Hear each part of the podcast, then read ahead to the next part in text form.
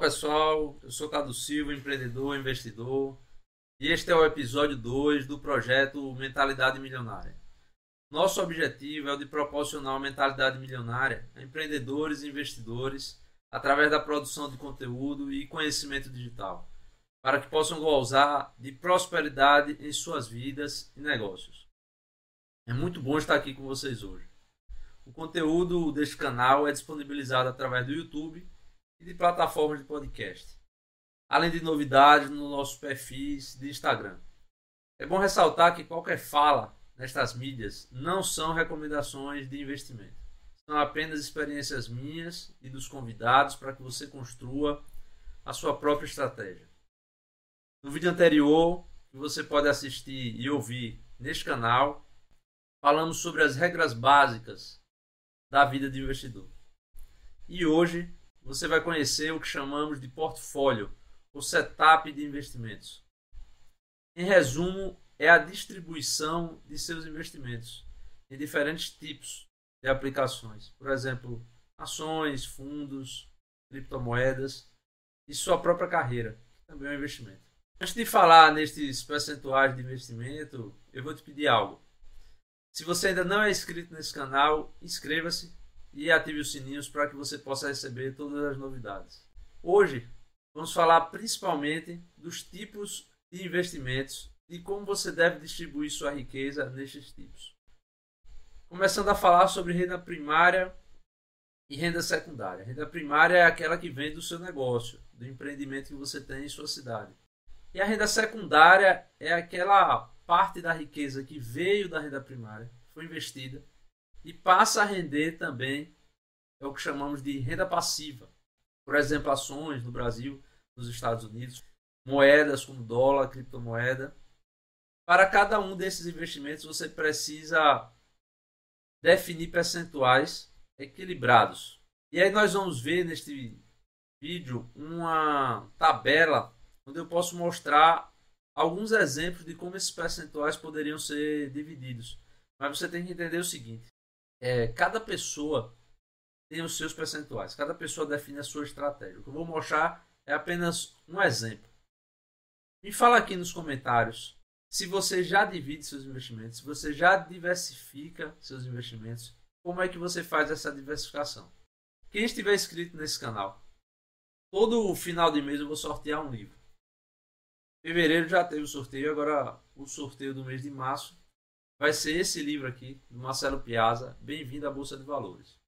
Agora eu vou mostrar para vocês um pouco sobre como eu divido esses investimentos.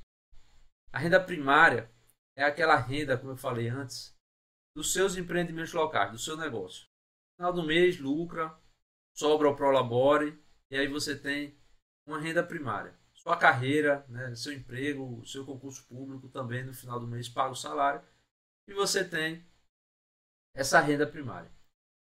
Essa renda primária não pode ser desperdiçada, ela não pode ser mal utilizada. Ela deve ser investida em ações, moedas, fundos imobiliários, imóveis, para que ela gere uma renda secundária. E aí eu mostro para vocês, por exemplo, uma tabela que mostra uma relação entre o patrimônio real e o patrimônio ideal. Vamos para um exemplo. Neste exemplo que vocês estão vendo na tela, e as pessoas que estão ouvindo no podcast depois podem visitar o nosso YouTube para que possa vivenciar melhor o que eu estou explicando. O cidadão tem 300 mil reais em um imóvel, que pode ser sua residência ou imóveis alugados. E esse imóvel representa 33,9% de todo o seu patrimônio. No plano de patrimônio ideal, esse imóvel deveria representar 20%. Então a gente percebe aqui que ele está ultrapassando né, o percentual ideal. Outra coisa que ele tem é um automóvel de 100 mil reais. Esse automóvel representa 11,3% de sua renda. E esse, esse automóvel ele deprecia. Né? É preocupante você deixar boa parte do seu patrimônio em um automóvel, ele vai depreciando ao longo do tempo e ele deveria representar apenas 5% do seu patrimônio.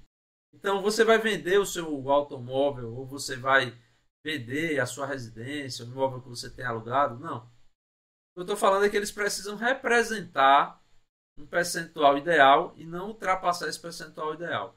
Quando você aumentar os investimentos nos outros itens, nas outras aplicações, naturalmente esses dois primeiros vão ser reduzidos.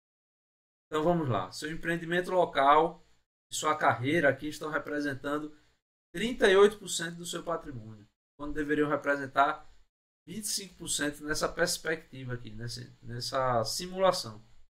Também é outra coisa, né, são outros dois itens que precisam representar menos percentual no patrimônio total. Então a gente tem aqui o imóvel, que é a residência da pessoa, os alugados, o automóvel, a carreira, a renda primária da pessoa no empreendimento local ou carreira, e estão representando um percentual alto do percentual ideal. O que é que nós podemos fazer para que esses percentuais reduzam sem que eu precise me desfazer desses itens. Eu tenho que aumentar o investimento em ações no Brasil, ações nos Estados Unidos, que nesse momento representam 6,8% da simulação, quando deveriam representar 20%.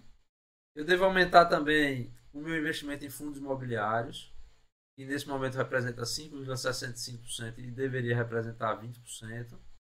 Aumentar o meu investimento em renda fixa, que representa 2,3%, quando deveria, nessa simulação aqui, representar 5%.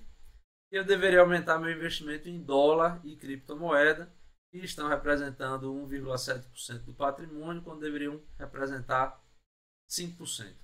O que, é que eu estou mostrando para vocês? Eu estou mostrando que existem vários tipos de aplicações de riquezas, não apenas guardar na poupança, guardar no seu saldo, que é o último item aqui da nossa caixa. Ela representa 0% porque nós não devemos deixar dinheiro parado. E que esses investimentos têm uma relação do que é real na sua vida e o que é ideal. Essa última tela, nós podemos ver que sem planejar seu patrimônio, vão ter alguns itens com uma grande representatividade e outros com pequena representatividade. Isso é perigoso porque se você tiver uma crise nesses itens que tem grande representatividade, por exemplo, o seu automóvel, se você tem um automóvel muito caro e ele tem uma representação muito grande dentro do seu patrimônio e você sofre a perda desse automóvel, você vai ter um baque muito grande. Percebam que nesse segundo gráfico aqui nós temos os mesmos investimentos, só que de uma forma mais equilibrada.